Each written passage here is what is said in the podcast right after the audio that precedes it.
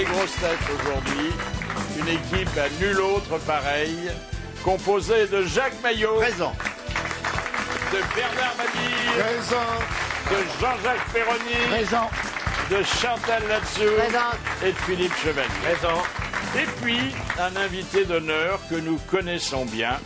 Il est médecin, anesthésiste, réanimateur, et plus il avance dans la vie, et plus il est persuadé qu'on existe encore après la mort, c'est le docteur Jean-Jacques Charbonnier. Asseyez-vous, docteur, et, perdez cet air hilar, car nous allons parler gravement de sujets qui ne supportent pas la rigolade. D'accord, bien. Il ne faut pas remonter son second siège parce que là, Vous avez le siège qui se- qui s'abaisse. Ah oui, C'est oui. le siège de Philippe, non Non, non, non. Oh, dites donc, vous allez pas revenir. Oh, là, c'est fini, docteur. là c'est mieux, hein, docteur. Ça va. Alors, Vous avez le, les le docteur Jean-Jacques Charbonnier, je vous mets au courant parce que les blagues déplacées sont pas de saison aujourd'hui. Oui, non. Publie, et c'est pas la première fois, c'est un récidiviste, les sept bonnes raisons de croire à l'au-delà. Croire à l'au-delà, est-ce que c'est croire en Dieu? Ça peut être ça. Oui, mais c'est pas être- forcément ça C'est non pas plus. forcément ça non plus. Non. Il y a des gens qui croient à l'au-delà et qui Bon. croient pas en Dieu. Or, bon, c'est pas là une, une hypothèse d'illuminé, c'est une réflexion de médecin qui, euh, dans l'exercice de son métier, a approché beaucoup de gens qui étaient en état de mort imminente et puis d'autres euh, en état de mort dépassée. Hein. Oui, alors moi je dis plus état de mort imminente, je dis expérience de mort provisoire. Parce Oui. que c'est plus la mort. Sauf que l'expérience, c'est quelqu'un qu'on fait spontanément et que généralement, les, les gens à qui ça arrive, ils sont pas volontaires pour ça. Hein. Bah, ils font pas exprès, non. Ils font pas exprès. voilà. Essayons de pas rigoler, s'il vous plaît, docteur. On va passer un bon moment, vous allez voir. Je vais vous donner, euh, demander de répondre succinctement à des questions qui ne seront pas très longues, et ça s'intitule 30 secondes chrono. Peut-on dire que depuis la parution de vos derniers livres, vous croyez encore davantage dans l'au-delà? Oui, euh, je m'en suis persuadé. J'espère avoir persuadé beaucoup de lecteurs. Qu'est-ce qui a fait progresser en 25 ans de 4%, ce qui n'est pas énorme, le nombre de gens qui croient à une vie après la mort? Eh ben, C'est vos livres. J'ai pas cette prétention. C'est Jean-Pierre j'ai euh, beaucoup euh, de témoignages de personnes qui ont vécu ça et euh, ces personnes peuvent enfin communiquer au grand public euh, ce qu'elles ont vécu. Donc voilà. Malheureusement, il n'y a que des, des témoignages de gens qui ne sont pas morts. Ils sont revenus. Oui, mais bon, bah, attendez, on aurait, on aurait aimé avoir des témoignages de gens qui ne sont pas revenus. Ah Pour oui, mais ça, c'est plus difficile. Ah, pourquoi Parce c'est que, plus parce que- difficile parce que vous croyez qu'au bout du couloir, au bout de la lumière blanche, il y a un fax qu'on va vous envoyer en disant ça va Robert, euh, je suis bien arrivé. Non, mais ce qui est nouveau, si vous voulez, c'est de savoir que dans les 15 secondes qui suivent un arrêt cardiaque, le cerveau s'arrête de fonctionner.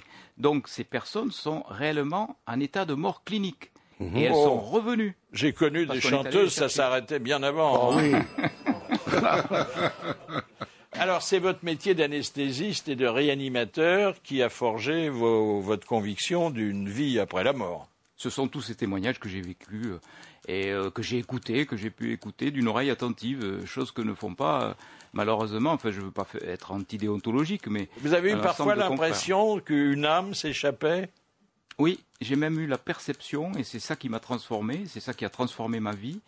J'ai eu la perception physique de quelque chose qui sortait du corps au moment où je n'arrivais pas à réanimer euh, ce blessé, ce jeune blessé, et c'est ça qui m'a transformé. Donc c'est une expérience qui n'est pas scientifique, mais c'est une expérience qui m'a transcendé et qui est vécue par vous. et qui est vécue par moi, oui. Oui. Alors, on dit que l'âme pèse euh, 27 grammes. Euh, 27 grammes qui euh, s'échappent d'un corps de plusieurs kilos, ça ne doit, doit pas se sentir beaucoup quand même. Non, puis c'est une expérience qui a été contestée euh, parce que, bon, euh, c'est- pas matériel l'âme, c'est quelque chose de beaucoup plus subtil. Et moi j'ai ressenti quelque chose. de- Alors, c'était c'était Sous comme quelle forme Sous quelle forme? J'ai rien vu. Ah bon? J'ai pas vu. euh, j'ai pas vu une fumée, j'ai pas vu parce que ça existe aussi dans des perceptions mortuaires. Il y a des soignants qui voient quelque chose. Ouais. Mais moi, euh, j'ai ressenti quelque chose qui était vivant, qui était joyeux. Et euh, ça m'a fait euh, penser à ces expériences qui étaient racontées par Raymond Moody dans les années 70, euh, où les gens disaient être sortis de leur corps, euh, comme je l'avais ressenti moi, mais moi en tant que témoin. En quoi les témoignages des patients qui sont revenus à la vie après une expérience de mort imminente lèvent-ils un coin du voile? Parce que, bon, ils donnent des détails, mais qui sont toujours les mêmes. Euh, Il donne des détails, si vous voulez, l'expérience transcendante, le, le tunnel, la lumière, etc. Ça, c'est bon. On pourrait dire c'est du domaine de l'hallucination. Mais lorsqu'ils disent qu'ils ont vu, qu'ils ont entendu des choses bien précises qui se sont déroulées au moment de leur réanimation, là, on ne peut pas dire que c'est du domaine de l'hallucination. Ces personnes ont, ont réellement vu ce qui se passait et elles le racontent et elles se trompent pas. C'est ça qui sont- interpelle. Qui sont au plafond de la salle d'opération et qui Oui, vous qui racontent se ce que vous- regardent. ce que Oui. vous leur avez fait, c'est Oui, ça qui, Ah oui, voient, d'accord. qui voient ce qui se passe. Quelle différence entre mort provisoire et mort imminente? Ben, la mort provisoire, donc, euh, c'est euh, un état clinique dans lequel le cerveau ne fonctionne plus. Et la mort imminente, c'est ce qu'on croyait être des morts euh, provisoires, en fait. Parce que maintenant, on ne peut plus dire les expériences de mort imminente ou les near-death expériences, les expériences proches de la mort. Il faut dire les expériences de mort provisoire, parce que ces gens qui ont vécu des arrêts cardiaques ont, ont bien été morts. Et elles sont revenues parce qu'on est allé les chercher. Sinon, euh, elles seraient jamais revenues. Le cerveau marche plus. Et le cerveau marche plus dans les 15 secondes. Donc il y a une période incompressible. Donc elles, de elles deux sont minutes. revenues très vite, elles n'ont pas eu le temps de se balader beaucoup. Hein. Ah si, quelquefois ça a duré parce que euh, Ah, il oui. faut en réanimation, il faut avoir deux électroencéphalogrammes plats à 4 heures d'intervalle pendant au moins 20 minutes en dehors des conditions de narcose ou d'hypothermie pour dire que là la mort est définitive. Mais Est-ce qu'on Tous n'est les pas appelé à changer sont- périodiquement les critères de la mort? Oui, voilà, vous avez raison. Euh, la définition de la mort est euh, complètement aléatoire et étroitement dépendante de nos capacités de réanimation. Au, XVIe siècle, c'était euh, la personne qui ne bougeait plus quand on la stimulait. Ensuite, ça a été l'arrêt respiratoire. Et maintenant, ce n'est plus l'arrêt C'était les doigts cardiaque. de pied. On mordait les doigts de pied, d'où le nom de croque-mort. non, c'est vrai. Pour C'est- vérifier.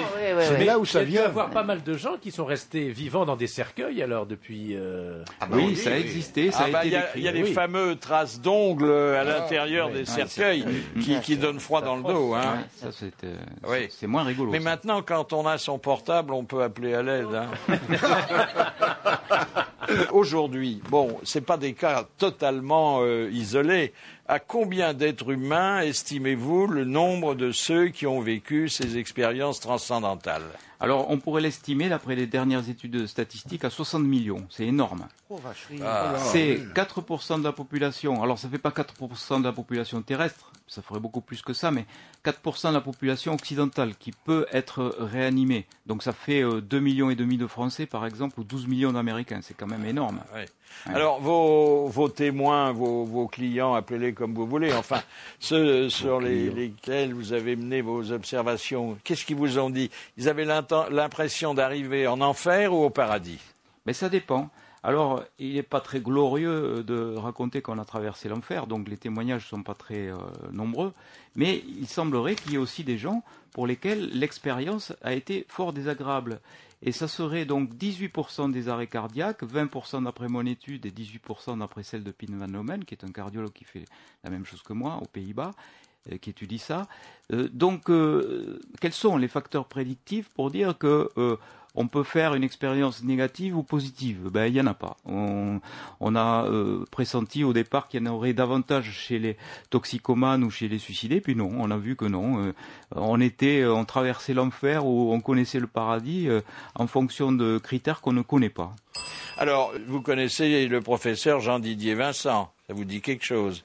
Ça me dit quelque chose, oui. Alors, c'est le grand spécialiste euh, européen du, du cerveau. Mm. Il occupait votre place il y a une huitaine de jours et naturellement, je lui ai posé la question sur cette lumière qu'on peut apercevoir dans les circonstances que vous avez décrites. Et qu'est-ce qu'il m'a dit Il était pas Que ça provenait. Non, il ne nie pas le phénomène, il l'explique par des réactions chimiques du cerveau à ce moment-là.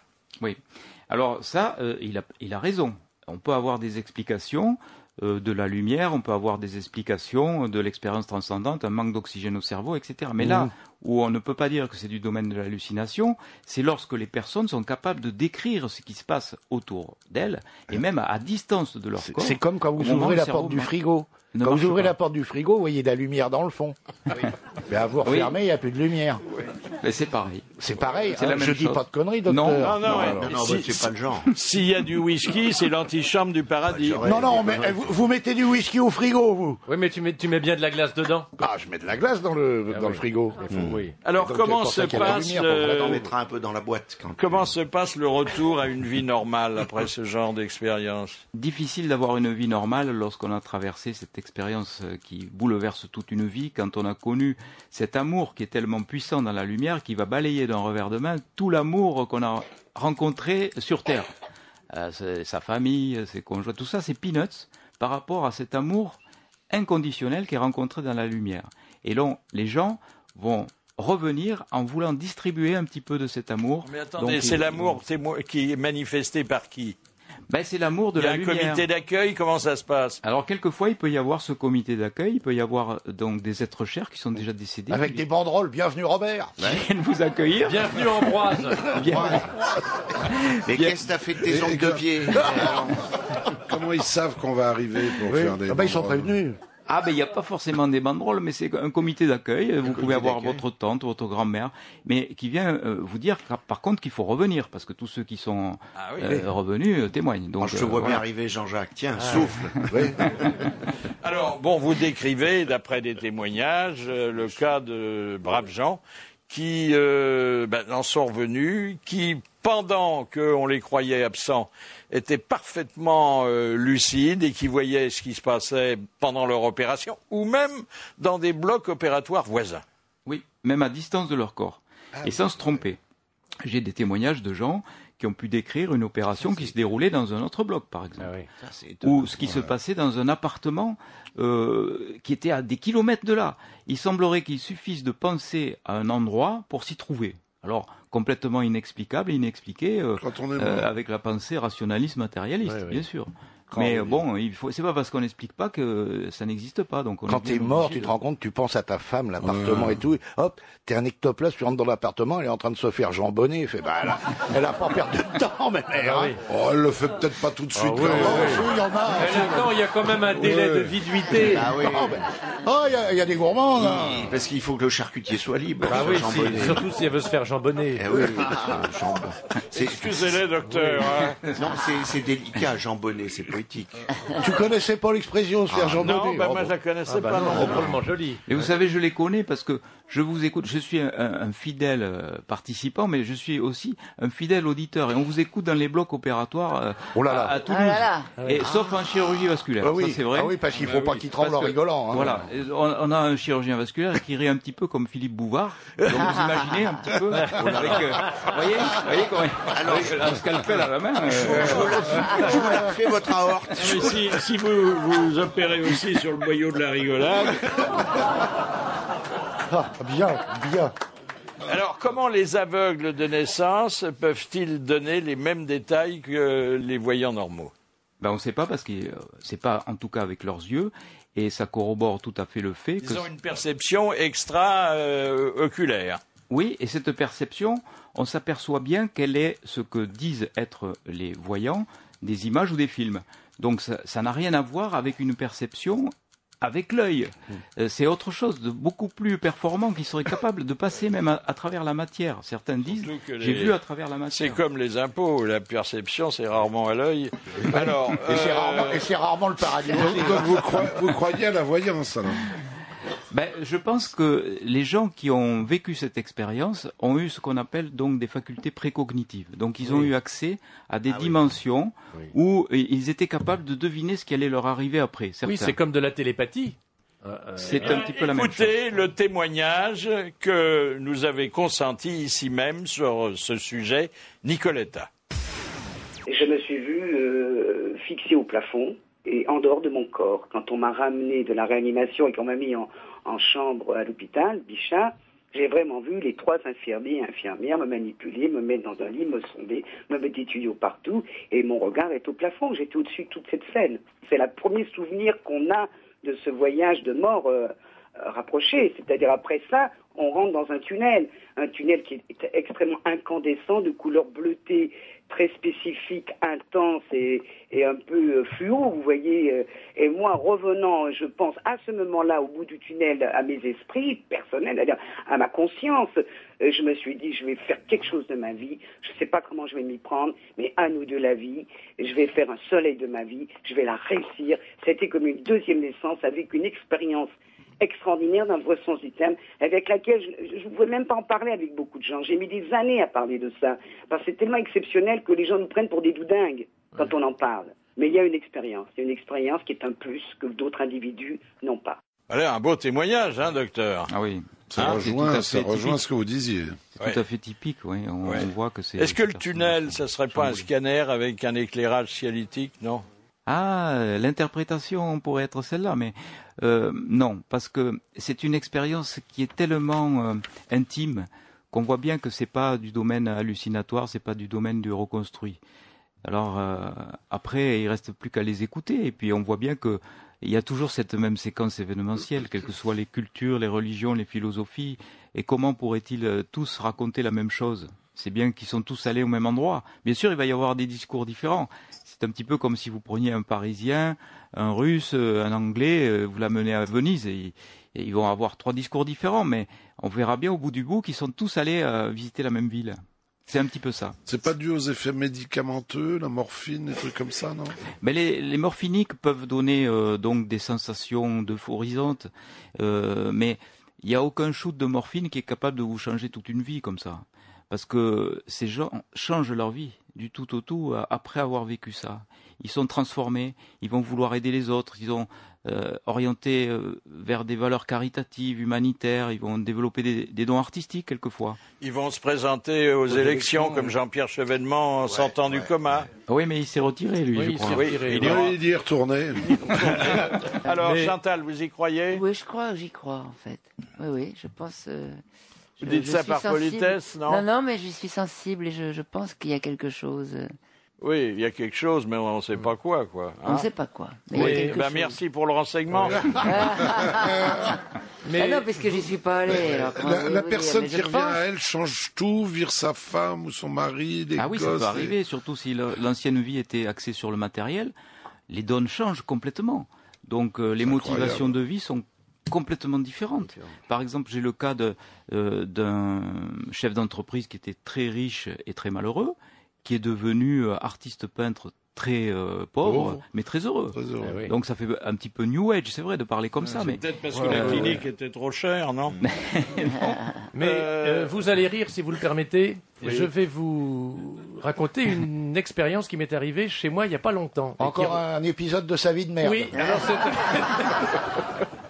Mais qui ressemble un petit peu à, ce- à cette aventure. J'étais dans mon fauteuil et je regardais la télévision, Oui. une espèce de feuilleton, pas forcément passionnant, puisque euh, je me suis assoupi. C'était à jeun ou... Oui, oui, j'étais, oui, oui, c'était, c'était à Paris. Et, euh, et je me suis donc endormi. Et dans mon sommeil, j'ai rêvé, j'ai vu ce qui allait se passer cinq secondes après, quand je me suis réveillé à la télévision. J'ai eu une pré euh, cognition de ce qui allait se dérouler à, T'avais sur la déjà vu l'épisode Non, je ne crois pas. Peut-être que, bon, la fin était téléphonée. Euh, Je ne sais pas, mais ça m'a. J'ai C'est trouvé que intéressant aussi, ça. C'est intéressant. hein. Non, non, mais c'est vrai. C'est un témoignage apporté. Oui, euh, Oui, comme incursion dans, dans, dans l'au-delà, on fait mieux. C'est vraiment, c'est vraiment. Moi aussi, j'ai eu des visions. Par exemple, mon verre est vide et je suis sûr dans les 5 secondes, il sera plein. Tu vois. Tu regardes le journal télévisé, si tu commences par voir la, la météo, c'est qu'effectivement, t'es. c'est C'est-à-dire que si tu t'endors au début du journal en voyant Claire Chazal, tu sais qu'à la fin, tu la reverras aussi. Aussi. Oui, voilà. évidemment. si c'est un débat politicien, vous pouvez avoir l'impression de l'avoir vu aussi. Oui, Oui, oh, là, oui. oui. Parce que c'est Ça, c'est le déjà vu, C'est le ça, déjà oui. vu. C'est déjà vu. aussi. C'est C'est déjà une vu histoire de bâtonnet, par Et alors, exemple. par exemple, quand on va dans certains lieux où, où on n'est jamais censé Oui. être allé et qu'on se dit, mais je Ah connais oui. cette ville. Ça, c'est déjà vu. Oui, Déjà mais vu. c'est parce qu'on a vu le documentaire à la télé. Vous êtes pragmatique. Alors, il y a des pays, On il y a des pays où on a des rapports avec les défunts qui sont très différents, euh, très évolués par rapport euh, aux nôtres. Euh, écoutez ce témoignage de Jean-Yann. En Louisiane, on avait le droit de faire embaumer les gens et de les garder chez soi. Et il y a la, la veuve d'un saxophoniste qui jouait à l'époque de la, de la musique Nouvelle-Orléans avec les plus grands, qui a joué avec Armstrong, qui a joué avec tous ces gens-là, qui est mort à 28 ou 30 ans, et sa femme l'a fait embaumer. Il habite chez elle et elle le trimballe toujours avec elle. C'est-à-dire qu'elle se balade dans l'avion avec lui euh, et elle l'habille comme le mannequin Peace pour Noël, pour euh, machin. Alors c'est une célébrité parce que quand on va à Nouvelle-Orléans, on va le voir, on va lui rendre visite. Et comme c'était un très bon saxophoniste, on vend ses disques dans sa maison et tout un jour, il y a une, dans Real People, qui est une émission où on montre des gens un peu singuliers, elle est venue de Louisiane jusqu'à Los Angeles avec son mari, qui avait un smoking pour la circonstance, puisque c'était... Et ce qui est très marrant, c'est qu'elle a 75 ans ou 80 piges, elle. Et lui, toujours il a 28. toujours 28. hein. Et alors, euh, elle a dit, euh, on lui a dit, bon, vous regrettez pas d'avoir toujours votre mari embaumé avec vous. Elle a eu une phrase form- formidable. Elle a dit, non, mais je regrette de ne pas l'avoir fait embaumer assis parce que pour l'avion, c'est plus pratique. Ah oui, ah bah, enfin, on, on s'en représente le spectacle, hein, quand Ah même. oui, c'est sûr. Ah oui. Mais euh, il n'y a pas de tabou de, de la mort là-bas dans ces pays. C'est pas comme ici. On va faire, si vous voulez, une petite partie de, de tennis. Bon, elle sera un peu plus grave, les balles seront un peu moins rapides que d'habitude, mais l'arbitre continuera à être le champion de la spécialité, puisque c'est Bernard Mabille qui va régler nos échanges. Et essaye qu'il n'y ait pas de temps mort. Il monte plus près de toi, mon Dieu. Voilà. Il va voir l'au-delà, là. Docteur, Ah oui, ça branle, dis donc. est-ce en référence à vos croyances qu'on parle souvent de la foi du charbonnier? Ah, ben c'est possible, mais moi, c'est c'est plus du domaine de la foi, c'est du domaine de la connaissance, euh, du domaine de la connaissance scientifique, étayé par des résultats qui sont euh, donc des résultats bien rationnels, ceux-là. Donc, euh, la foi du charbonnier, euh, entre guillemets, quoi, hein, plutôt. Le jeu de mots un peu facile sur le nom du docteur. Un point pour le docteur Charbonnier, zéro merci. pour vous, Philippe. Vous êtes un boulet, là. hein. Ouïe, ouïe, ouïe. Comment la conscience euh, se trouverait-elle à l'extérieur du corps lorsque le cerveau s'arrête de fonctionner? Mais c'est toute la question. C'est la meilleure question, là, il mérite euh, 10 points. Euh, parce que vraiment... Ben, J'attends votre réponse. Ah, mais c'est pas vous qui notez. Hein. 10 points pour Philippe. Et non, parce que j'ai pas la réponse, justement. Ah oui. Ah oui. Ouais, j'ai pas la réponse. Vous considérez comme bonne question celle de- dont Ah vous ben n'avez oui, pas la réponse Quand je me trouve coincé, ben je alors, peux pas aller au filet ni rien. Vous allez avoir beaucoup de bonnes C'est questions. un ace. 10 points à 1. Il faut quand même que cette conscience, euh, elle s'extériorise, euh, elle quitte le corps à un moment où le corps euh, n'existe plus, ne fonctionne plus. c'est difficile d'imaginer tout ça, docteur. Ça, c'est sûr, c'est difficile d'imaginer, mais savoir où elle va, ce qu'elle devient exactement, comment, comment le savoir? Bon, après, donc, on peut écouter ce que nous disent certaines personnes, ce que nous disent les médiums, ce que nous disent des enregistrements euh, faits sur des bandes magnétiques ou euh, sur des écrans vidéo. On peut écouter Bah, ça, et on regarder va venir ça. à ces. Mais euh, on ne le sait pas. On- Est-ce qu'il y aurait donc une délocalisation de la conscience comme il y a des délocalisations du- d'usines Ah oui, la délocalisation se fait de façon obligatoire puisqu'on est sûr que lorsque le cerveau s'arrête, la conscience continue et elle est même bien plus performante que lorsque le cerveau marche. On est plus vivant quand on est mort en fait. Non, Donc mais ça- attendez, qu'est-ce qui vous donne la certitude que la, la conscience euh, continue euh, Mais parce que ceux qui sont revenus nous le disent. Ils nous disent que lorsque leur cerveau ne fonctionnait plus, c'est-à-dire pendant leur arrêt cardiaque, ils ont été capables de passer à travers les murs, de voir ce qui Mmh. se passait dans une autre pièce, de décrire une situation qui se trouvait à des kilomètres de là, sans se tromper. Après, on vérifie tout, c'est vrai. Alors, euh, C'est comment pas expliquer la, ça la question que vous posez, Philippe. hein. Non, Pardon Vous n'avez pas vraiment répondu à la question, hein, Philippe Mais c'est pour ça que je vous dis, c'est une excellente question. 20 points pour Philippe. Un point pour le docteur les gens, on leur demande mais qu'est-ce que tu as vu au bout du tunnel? Il dit bah, j'ai vu la station, à Rocco-Martin, j'ai changé. C'est tout. Est-ce qu'il n'est pas préférable pour la suite des événements que l'âme s'échappe avant la crémation? Alors, il y a des croyances, ça c'est du domaine de la croyance, le repos des trois jours.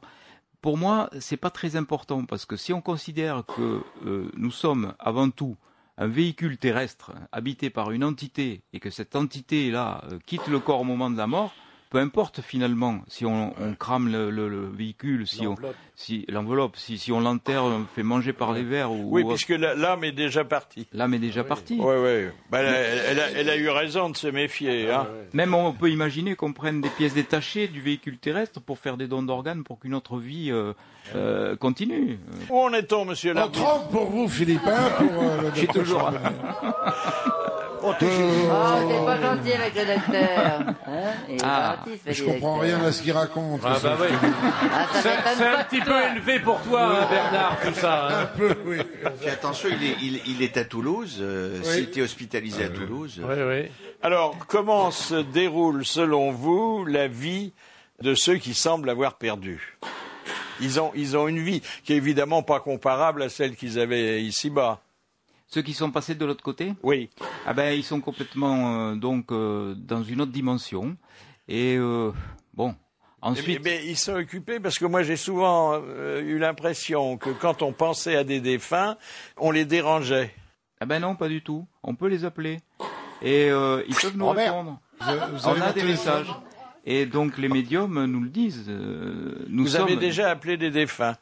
Oui, on a fait des expériences. Alors, donc. qui avez-vous appelé? Parce que généralement, quand il y a des expériences de spiritisme, c'est pas Monsieur Chombier qu'on déroge, hein.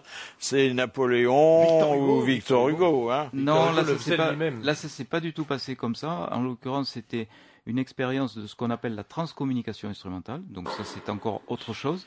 On laisse dérouler une bande sonore et on appelle euh, donc euh, les êtres chers qui sont passés. On les côté. appelle comment Avec des tables en ta- non On les appelle. Ah oui, ça, ça, ça répond. Ambroise, Euh, es-tu là on, les, on les appelle par le recueillement et la, et la prière et la, et la Et sur concentration. une, sur une cassette, une petite Sur une cassette qui j'ai se déroule. ça. Et, et, et donc là, moi, C'est j'ai eu, troublant, ce euh, truc-là. j'ai eu un contact Vous avez des réponses. avec euh, mon père qui est parti de l'autre côté. J'ai eu un contact avec le frère du père Brune qui euh, faisait cette expérience avec moi. Et c'est très émouvant parce que on a euh, des voix qui correspondent aux questions. On a des réponses qui correspondent. Qu'est-ce que aux vous avez demandé à votre père? Voilà, pour mon père, ça a été très court. Euh, il m'a dit qu'il était bien. Je suis bien. Ne t'en fais pas. Ne t'en fais pas. Pour euh, le père Brune avec son frère, ça a été beaucoup plus long, avec des phrases beaucoup plus longues. C'est, c'est, incroyable ce, ce qui se passe euh, au moment de ces enregistrements parce qu'on se dit mais qu'est-ce que c'est? On est, on est victime d'une hallucination Mais collective. La voix On- était perceptible, reconnaissable La voix est. Moi, je On ne connaissais pas pas de son Oui, on vivant. ne connaît pas la voix. Non. Mais la voix, les, voix, les bandes ont été testées euh, dans des laboratoires électroacoustiques, à Bologne en particulier, ils font ça, et ils, ont, ils se sont aperçus qu'il y avait une correspondance à 90% des voix enregistrées du vivant par rapport à celles euh, donc euh, du disparu. Donc c'est c'est quand même euh, assez surprenant qu'on ait cette, ce- cette corrélation Il vous a entre les pas deux. dit ce qu'il faisait toute la journée? Oh, il bricole. Non, non. rigole bien alors, avec Saint-Pierre. Il y a, des, il y a Oui. des messages qui sont, en général, ce sont des messages d'amour qui sont donnés, Ah euh, qui, qui rassurent les, les vivants, Ah oui, euh, pour dire que ça continue de l'autre côté. ah oui Voilà. ça c'est très rassurant. Oh, hein. deux points, ça. Ben, Deux Ah, points, ça- c'est tout? Ah, ça mérite plus. À hein. plus, alors. Ah oui. 30 points pour le docteur. Ah Nous en sommes à 30 à 30. Alors, Passionnant. parfois, à vous lire, certains défunts communiquent euh, avec les vivants à travers des appareils modernes. Oui. Ce sont des appareils d'enregistrement, mais ça peut arriver aussi sur des postes de télévision. De façon surprenante, il y a des postes de télévision qui sont, qui sont restés donc en position allumée, mais avec de la neige.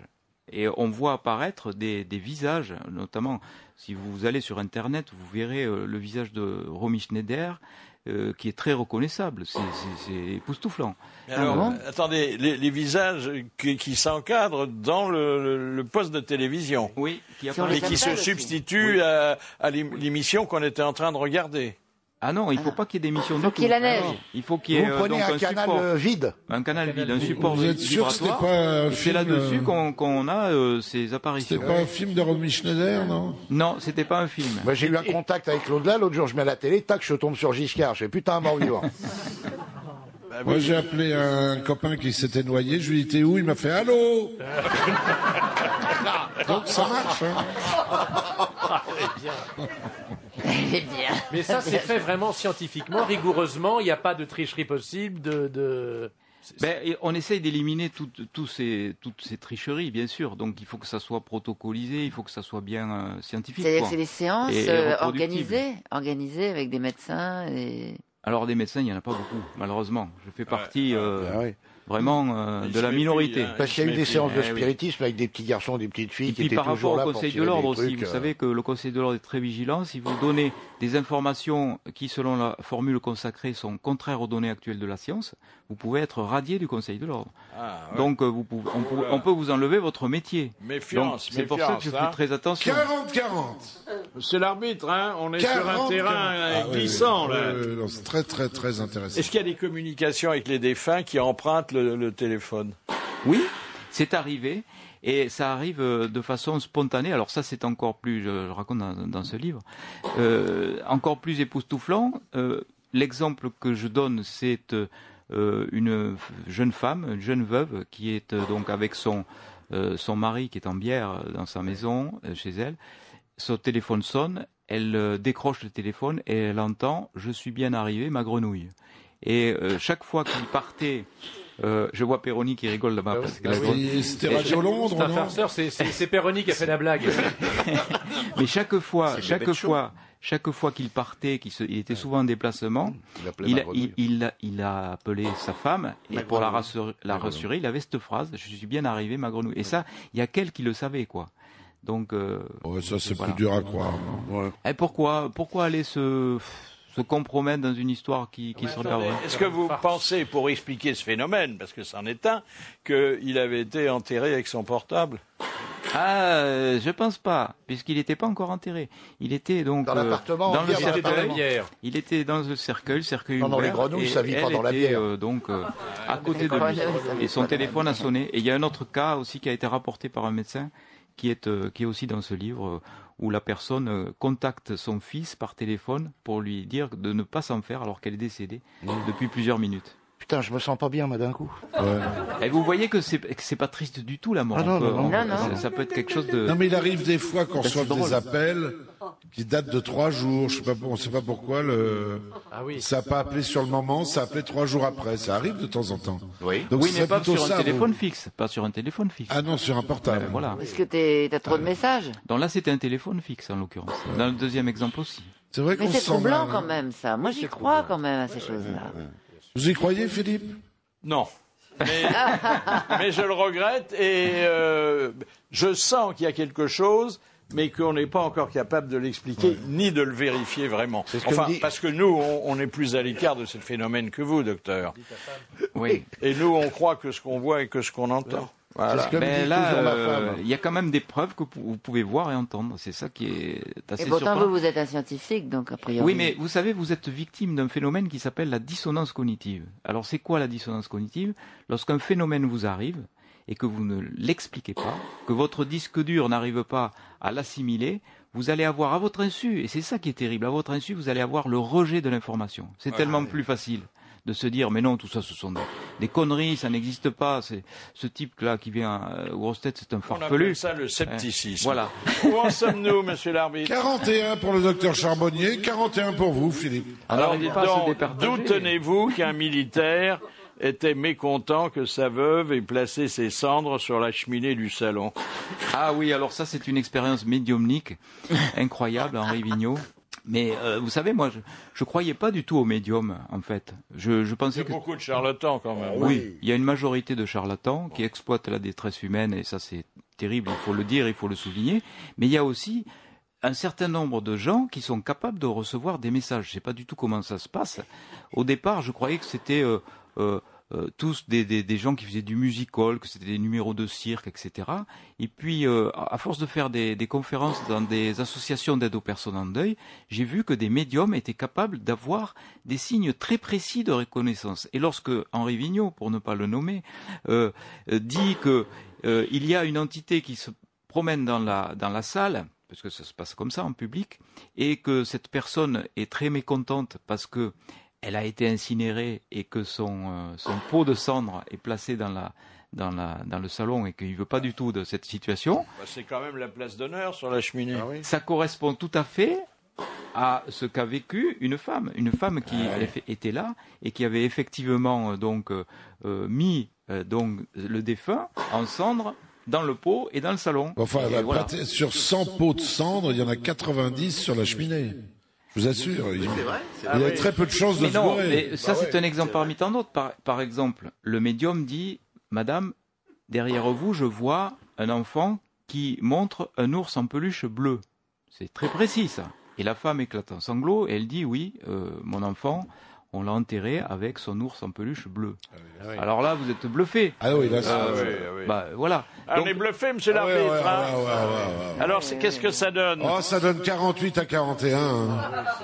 Racontez-nous l'histoire de Philippe Ragnaud, cet ancien dirigeant de la télé que moi j'ai personnellement bien connu. Et je ne dois pas être le seul. Ah oui.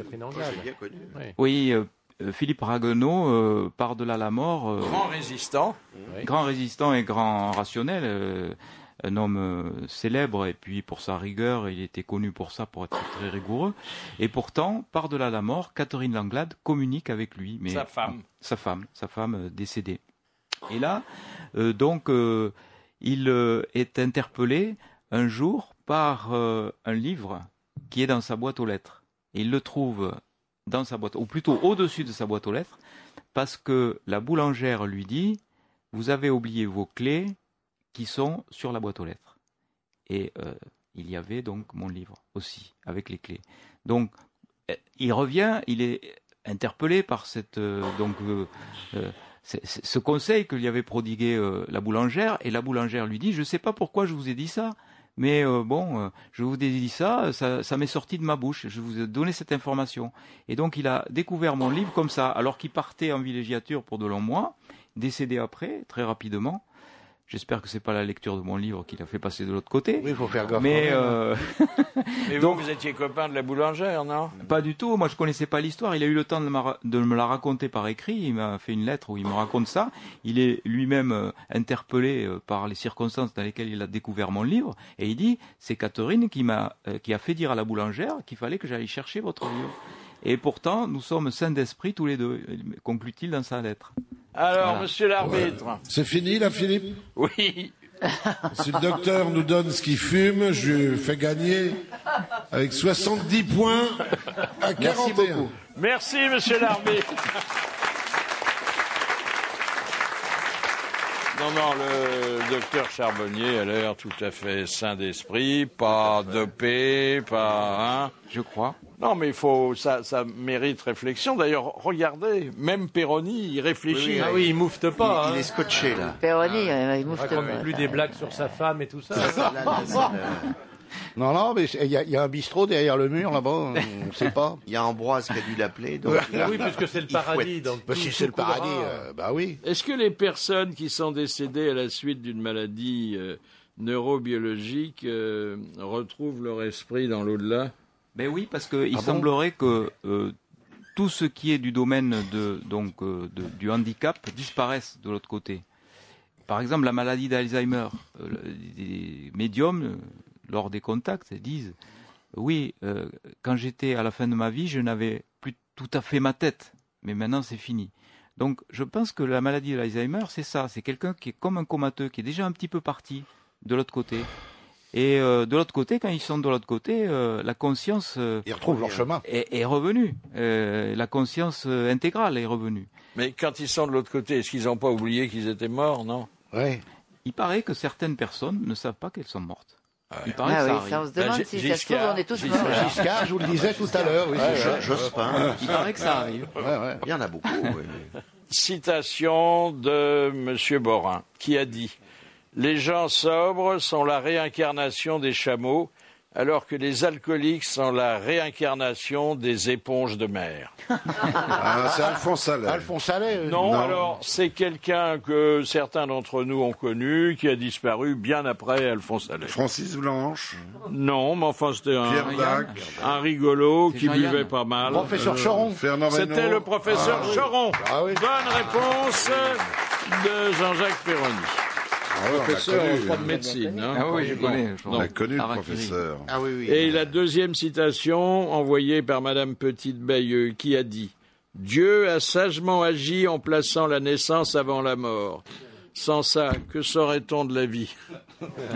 Bah oui, ça peut être Ça, Alphonse ça, Allais, ça, ça. ça pourrait être Pierre Dac. Non, mais Jules Renard. alors contemporain. Allez. Allez, Eh ben oui, c'est Alphonse allez. Allais. Bonne réponse collégiale. allez, allez, allez, allez. Est-ce que certains de vos patients ont fait de belles rencontres? Oui. Euh, Alors, qu'est-ce qu'il y a? Jésus? Alors, ça dépend. euh, Bouddha? Oui, il peut y avoir tout. Oui. C'est- Ça dépend, si vous voulez, Bien. de ce que vous avez vécu avant. Euh, il est sûr qu'un musulman va rencontrer Mohamed, que Oui. Euh, un catholique Oui. va rencontrer Marie ou Jésus. Bon, bah, si ça recommence, c'est pour la peine d'aller là-bas. euh, Voilà. Franchement. Et euh, par contre, des enfants vivent aussi l'expérience. Et un enfant dit, par exemple, j'ai vu un monsieur qui s'éclairait tout seul pour, des, pour euh, décrire l'être de lumière. Parce qu'il y a Ah beaucoup de gens qui disent, j'ai vu un être de lumière. Ah, ils ont des néons là-bas aussi. Ça, c'est clair. Ah, D'accord. C'est autre chose que la lumière, bien plus puissant que ça. C'est pas les, les spéléologues euh, C'est la petite lumière au bout du tunnel. Oui, ça, c'est chez le charbonnier. Oui. ça.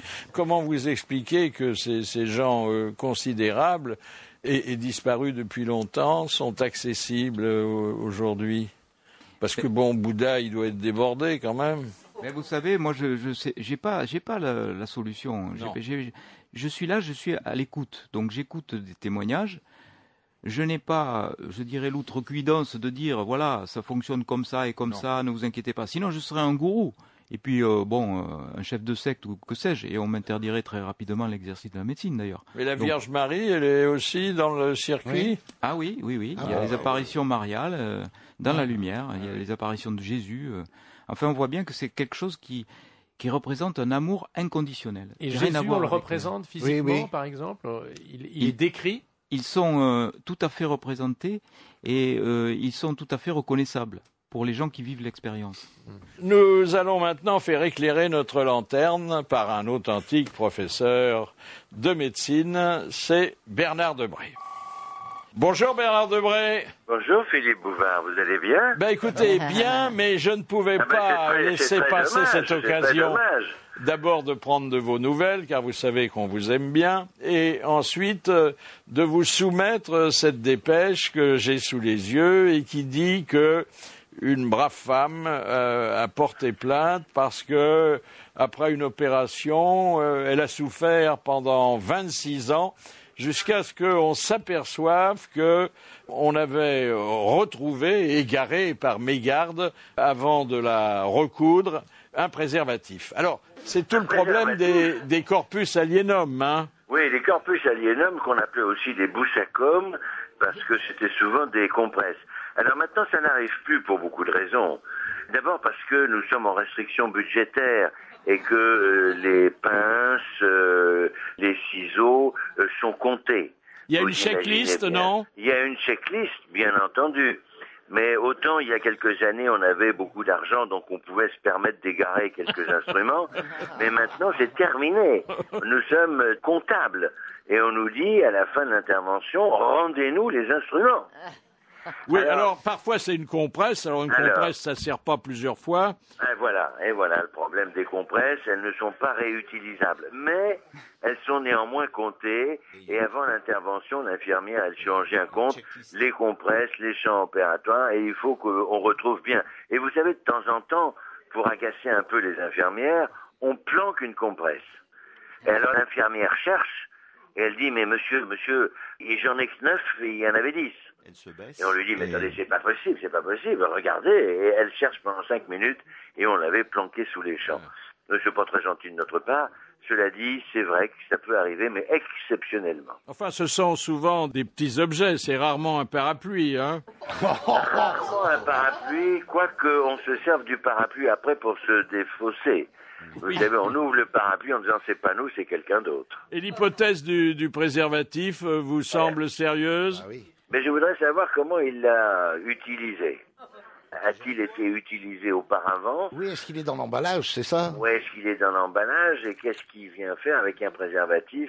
Ah oui. Alors, est-ce que c'était... C'est Euh, l'ex du Rex. est-ce que c'était... Est-ce qu'il y a eu une femme- scène torride euh, dans le bloc opératoire voilà. Est-ce Pendant que qu'elle c'était l'infirmière? L'infirmière qui a sorti le préservatif pour éviter d'être contaminée. Je ne sais pas. Mais il est rare qu'on utilise des préservatifs dans mon service. Alors dans ce cas-là, évidemment, euh, l'opéré est euh, fondé à, à réclamer une réparation, hein Bah oui, s'il n'a rien éprouvé pendant Surtout l'utilisation 26 ans, hein. préservatif. 26 ans de préservatif Ouais. Mais c'est peut-être parce qu'elle était stérile et que finalement c'était à cause du préservatif. Oui. Non, puis il était totalement démodé parce qu'on fait quand même des choses qui sont Plus saillante plus maintenant. Avec des goûts hein. différents. Avec des goûts différents. Voilà. Merci Bernard Debré, merci Au beaucoup d'avoir éclairé notre lanterne. Ah, docteur Charbonnier, alors une dépêche là qui euh, paraît vous donner euh, raison et apporter un peu d'eau à votre moulin. Un automobiliste décédé en 2008 et dont le véhicule a été retiré de la circulation a été verbalisé pour excès de vitesse à cinq reprises début janvier dernier. Alors, est-ce que euh, Il caisse. il avait retrouvé sa, sa, sa voiture Sa et, et il, minéralogique. se pensait, il pensait qu'il était au-dessus des lois, ce qui est un peu vrai. Hein Oui, là, c'est possible qu'il y ait bon, une explication tout à fait rationnelle à ça. oui, Je bah, pense. qui serait Enfin, une erreur de l'administration oui, plutôt. oui, oui, hein. oui, oui. Ouais. Dans certaines communes, on fait voter les morts, vous savez. Une histoire drôle et pas macabre, vous allez voir, et racontée par Thierry Roland. C'est un patron qui s'adresse à son employé. Dites-moi, Fernand, est-ce que vous croyez à la vie après la mort? Euh. Oui, bien sûr, patron. Alors tout va bien. Hier, vous avez quitté le boulot vers 14 heures pour aller à l'enterrement de votre grand-mère. Eh bien, elle est passée vers 16 heures pour vous donner un petit bonjour. Quelles expériences de transcommunication avez-vous personnellement vécues, en dehors de celles avec votre père? Eh ben, moi, j'ai vécu des expériences avec euh, le père Brune, qui est euh, le précurseur en France de ce moyen de communication euh, étrange. Il y avait d'ailleurs euh, aussi Jean-Claude Carton, qui est un animateur de radio, que vous avez Ah oui, vu oui, tout à l'heure oui. en coulisses. Et on a été euh, complètement, euh, je dirais, époustouflés par les résultats, parce qu'on posait des questions et on avait des réponses en écoutant, des réponses très précises aux questions très précises. Vous euh, savez, moi, je ne suis pas du tout un adepte du paranormal. Je, je- Oh, un Je- petit peu quand même. non, hein. non, je le suis devenu par la force des choses, je dirais, parce que quand on vit des expériences comme ça, des après-midi comme ça, bon, on n'a pas d'explication euh, rationnelle à donner. C'est du Mais domaine quand de on est réceptif à ce genre de choses, forcément, on est beaucoup plus, on y croit beaucoup plus. Si on n'est pas du tout Oui, oui, oui, complètement. Mais vous Donc, savez, moi, avant cette expérience que j'ai eue là, euh, je disais en introduction, j'étais une caricature de médecin. J'étais formaté par les années universitaires. J'étais sûr que tout ça, c'était c'était la connerie, de la foutaise, etc.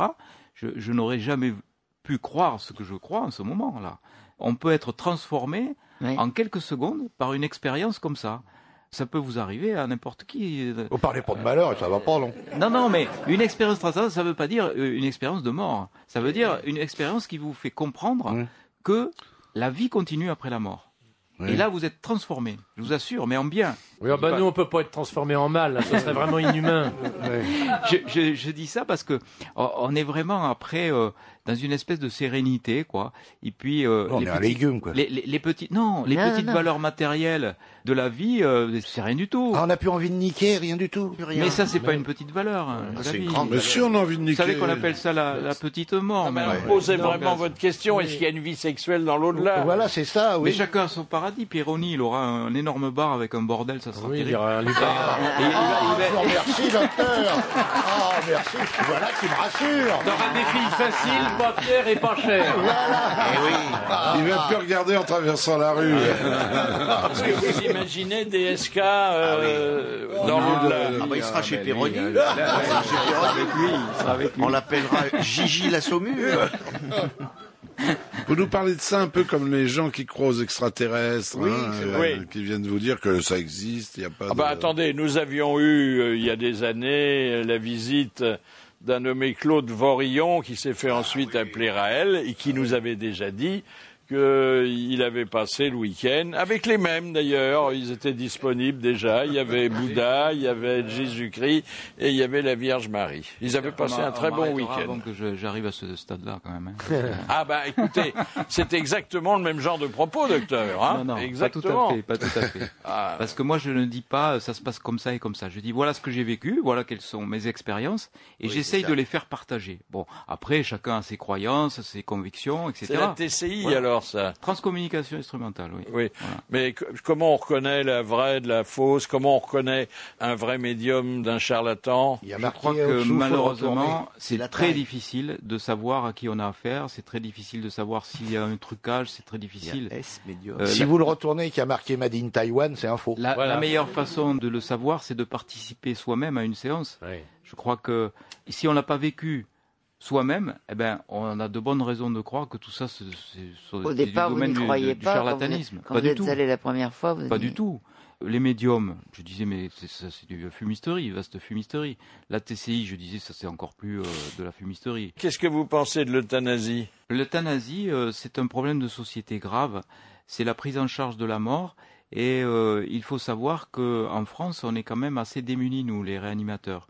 On a la possibilité, donc, de faire ce qu'on appelle du non-acharnement thérapeutique, c'est-à-dire de ne pas poursuivre au-delà du raisonnable une vie en euh, prodiguant des soins qui vont euh, soigner la maladie. Voilà.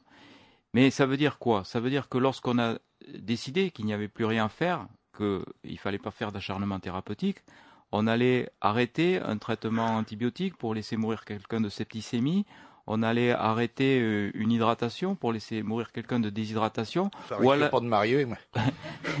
ou on allait donner des drogues, de la morphine, à des doses telles qu'elles peuvent entraîner la mort. Voilà ce qu'on est. Guitry disait, Ce qu'on euh, peut il y, a- il y a des années, on parlait déjà de ça, que l'euthanasie, c'était une idée de soignants fatigués ou d'héritiers impatients.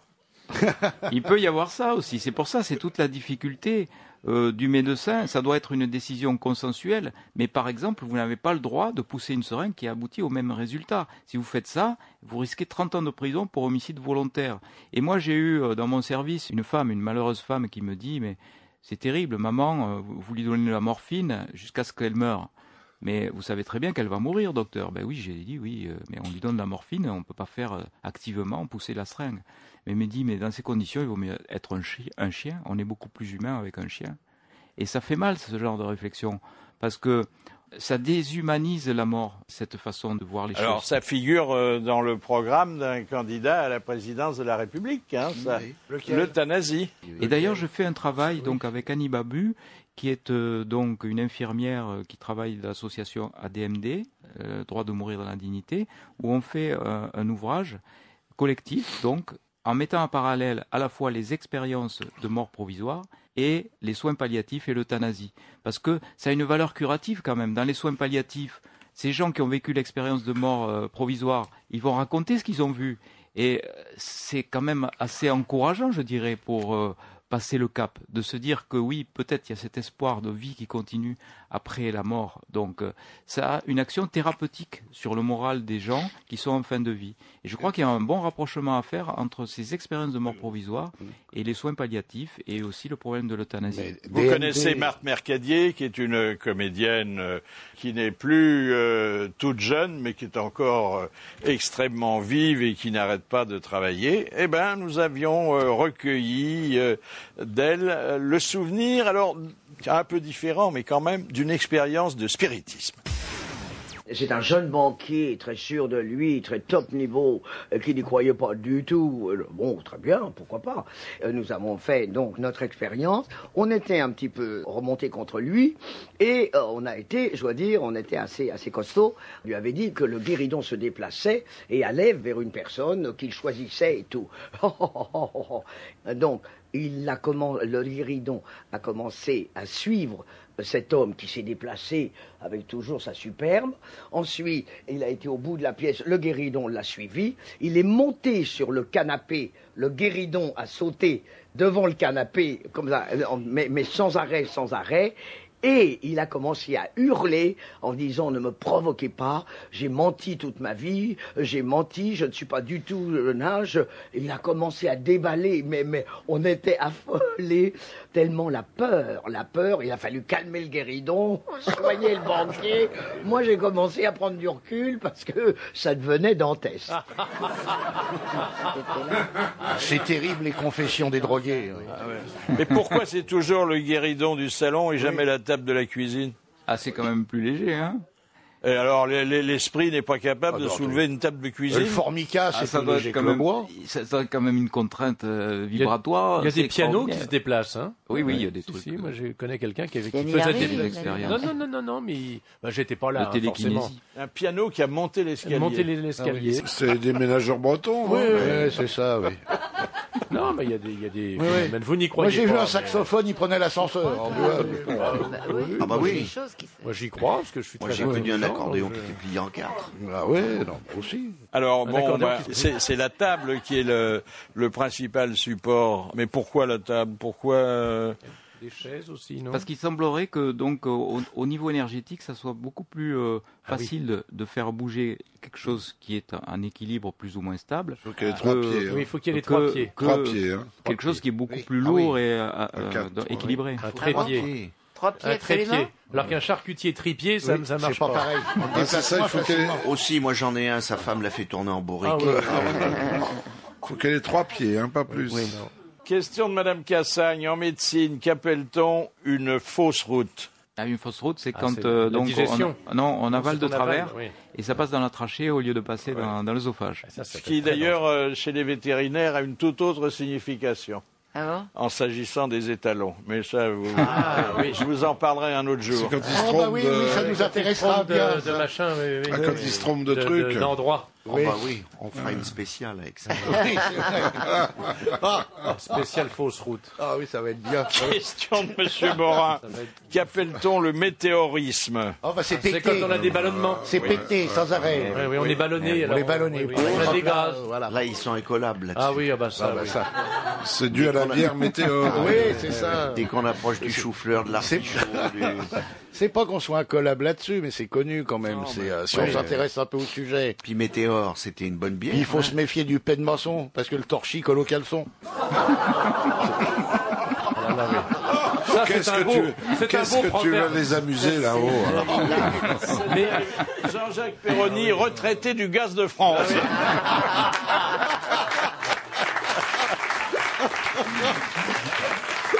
Ah, ce sont des, oui, ce sont des maximes qui donnent une, qui te donnent une conduite dans la vie.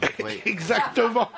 Dernière citation envoyée par Madame Romer, qui a dit J'ai toujours pensé que tant que l'homme serait mortel, il ne serait jamais décontracté. Oh, c'est joli ça. C'est beau, c'est mort ça. C'est français. C'est pas mort. Ah, c'est pas mort, c'est Ah, toujours oui. un C'est peu- une femme. C'est français. C'est un homme. Ah oui, bah, C'est Un homme français, un homme pas c'est mort. Français. C'est c'est français pas mort. C'est pas français. Ah, c'est pas français. C'est pas français. C'est américain. C'est Woody Allen ou quelque C'est chose Woody comme ça. Allen. voilà, oui, oui. Bonne réponse de Philippe Chevalier.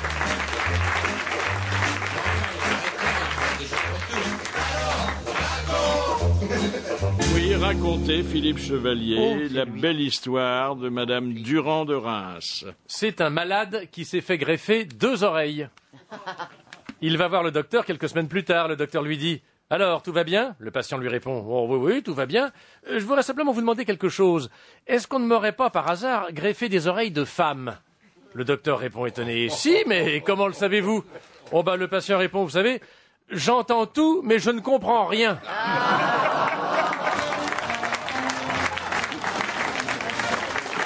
Pardon pour le, le côté machiste. Eh bien, euh, permettez-moi, euh, cher docteur Charbonnier, de vous remettre votre certificat d'aptitude à la plaisanterie que vous accrocherez à côté de votre diplôme de médecin. beaucoup. Enfin, c'est le vœu que Oui, oui, nous oui. espérons. Et puis, merci d'être venu parler de ce livre euh, qui s'intitule Les sept bonnes raisons de croire euh, à l'au-delà. Et je suppose que le prochain livre pour lequel on ne manquera pas de vous inviter en recensera beaucoup plus. Merci, bravo, à demain.